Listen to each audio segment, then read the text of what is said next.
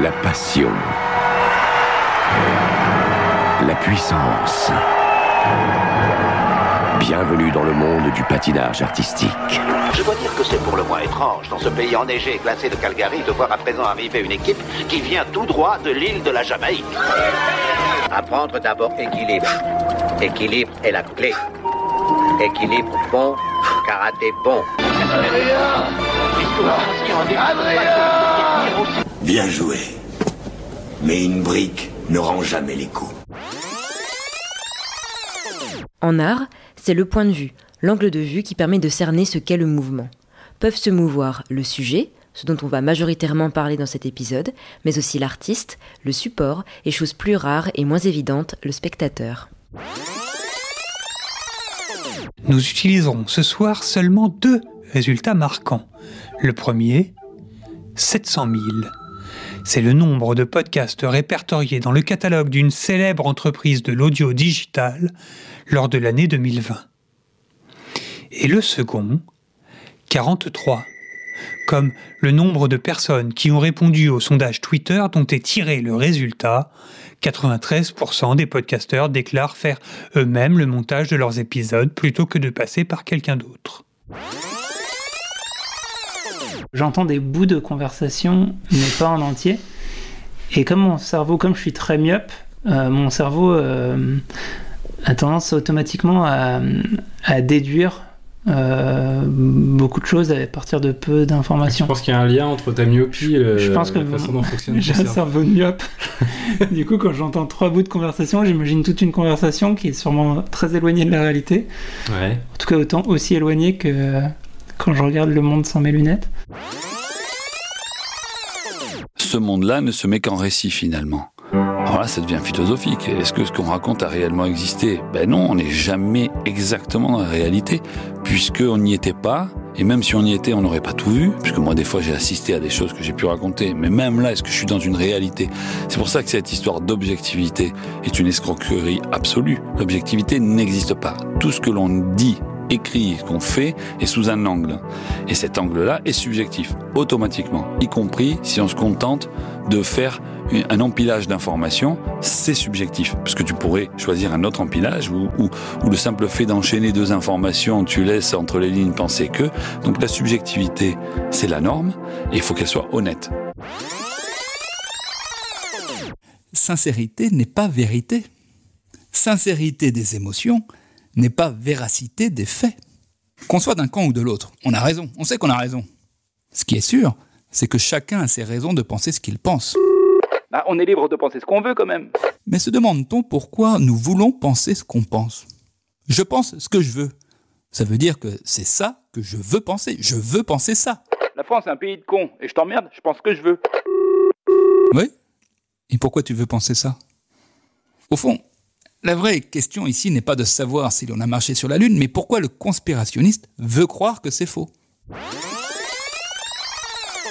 Oui, parce que c'est générateur d'anxiété. Et on sait que c'est l'une des fonctions des théories du complot, c'est la fonction consolatrice. C'est-à-dire que ça vient nous rassurer. Ça peut paraître paradoxal, mais en identifiant en fait l'origine de la menace, en lui donnant un visage, un nom, par exemple celui de Bill Gates ou de Jacques Attali ou qui vous voulez, eh ben, euh, on a l'impression de maîtriser ce qui n'est pas maîtrisable. Et, euh, et on sait que c'est corrélé, l'anxiété, à une plus forte adhésion aux théories du complot. Si nous voulons un monde d'après meilleur, nous devons consentir à changer au préalable notre regard sur les autres. Parce que si nous ne changeons pas tous les regards que nous portons sur les gens qui nous entourent, concrètement, surtout ceux qui ne bossent pas comme nous, qui ne bouffent pas comme nous, qui ne baisent pas comme nous, ou avec nous, surtout ceux qui ne pensent pas comme nous, qui ne parlent pas comme nous, qui ne prient pas comme nous, ou pour nous, parce que si tous ces regards, nous ne les changeons pas, eh bien, tous ces autres, tous ces cons, nous les retrouverons inévitablement dans le monde d'après. C'est implacable. Il n'y a donc qu'une seule et unique façon de supprimer les cons. C'est de changer le regard que nous portons sur eux. Non mais qu'est-ce que ça veut dire n'importe quoi Il est complètement con lui, non? Si moi j'ai toujours peur d'aller au devant, si j'ai peur de pas de pas prendre la parole, de pas discuter, de pas me montrer, comme le porte-parole de ma société sur un sujet qui en plus n'est pas féminin à la base, mais qui est-ce qui va le faire? Qu'est-ce qui va se passer pour justement euh, euh, les filles de Thomas qui elles vont, vont peut-être devenir techniciennes ingénieurs, mais euh, qui seront toujours bypassées par un garçon? Ben non. Du coup, si moi je n'essaye pas de faire quelque chose maintenant, ben je reporte le problème sur sur la génération d'après et ça c'est et ça c'est un problème en fait aujourd'hui. Je me sens aussi dans l'obligation en tant que femme de faire ce genre de choses pour justement prendre plus de place euh, et qu'on et que après les générations d'après n'aient plus peur et que ce soit normal. C'est quand même fou d'entendre encore une égalité euh, homme-femme au niveau du salaire. Ça fait déjà 40 ans, ça suffit maintenant. En fait, ça c'est ce sujet il a produit en fait. Ça suffit. Il faut qu'on on n'a plus besoin d'en parler. Il faut que ce soit logique qu'une femme puisse prendre la parole. Et tout à coup, je sentais plus rien. Tout à coup.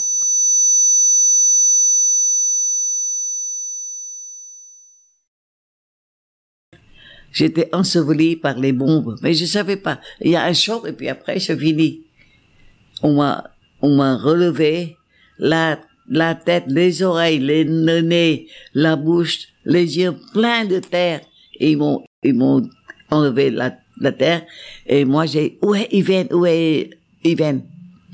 Et, et j'ai vu le garde de sécurité euh, retirer une partie, une mèche de cheveux tout blanc de Joris, il a retiré la tête de Joris et tout le corps.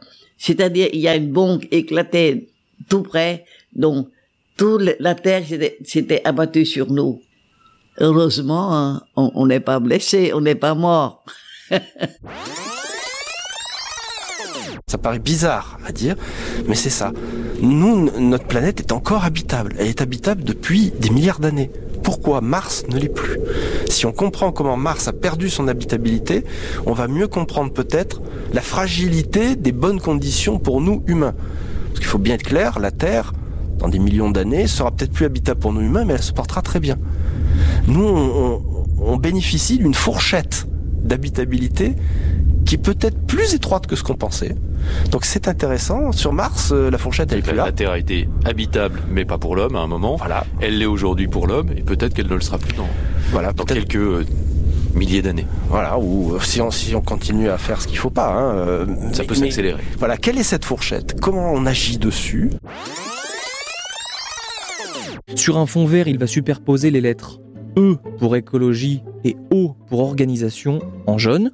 Visuellement, ça donne une sorte de rond barré jaune du coup sur fond vert, ou un θ pour les hellénistes. Et d'ailleurs, petit fun fact, qui n'a rien à voir du tout avec cet épisode, mais Ron Cobb a dessiné des créatures de la scène de la cantina dans Star Wars, le vaisseau spatial Nostromo dans le film Alien, et même la DeLorean a voyagé dans le temps dans Retour vers le futur. Voilà, je trouvais ça un petit peu dingo et je me suis senti obligé de vous en parler.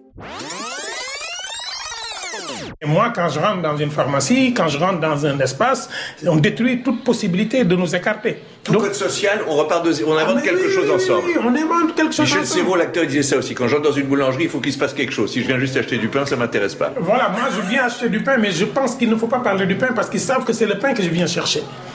Pour parler du miel, qui n'y existe pas. Pour ramener au pain. Et si on entre dans une boulangerie avec la parole et qu'on sort avec du pain, c'est une parole utilitaire.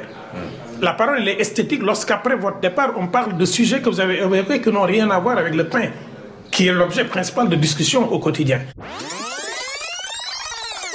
Et que son objectif, c'est pas juste de violer les. De... Son objectif, c'est pas juste de voler les courses de ce gars. c'est aussi de le vieux. On est, on est complètement bourré. Ouais. Mais attends. C'est ça qui est dur. C'est quand même est, on est bien, on est bien bourré. Hmm. Euh, alors, Non, mais.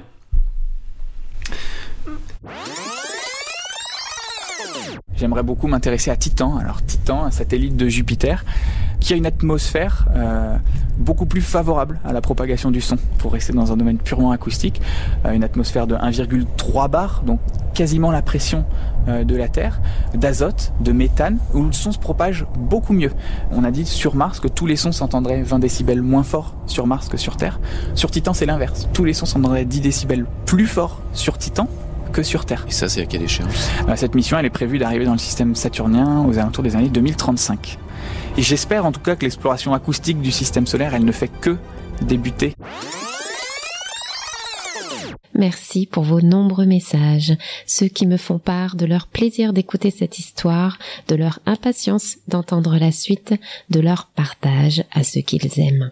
Merci également à ceux qui me témoignent de leur propre histoire ou de celle de leur famille, ceux qui sont partis, ceux qui sont restés.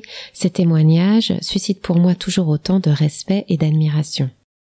Tous ces messages sont précieux à recevoir après les heures passées au montage et me donnent beaucoup de courage. Pour que l'histoire de ce podcast continue, vous pouvez le soutenir en lui attribuant 5 étoiles, notamment sur Apple Podcast. N'hésitez pas à vous abonner. On attend vos commentaires, vos suggestions sur les plateformes dédiées ou sur les réseaux sociaux.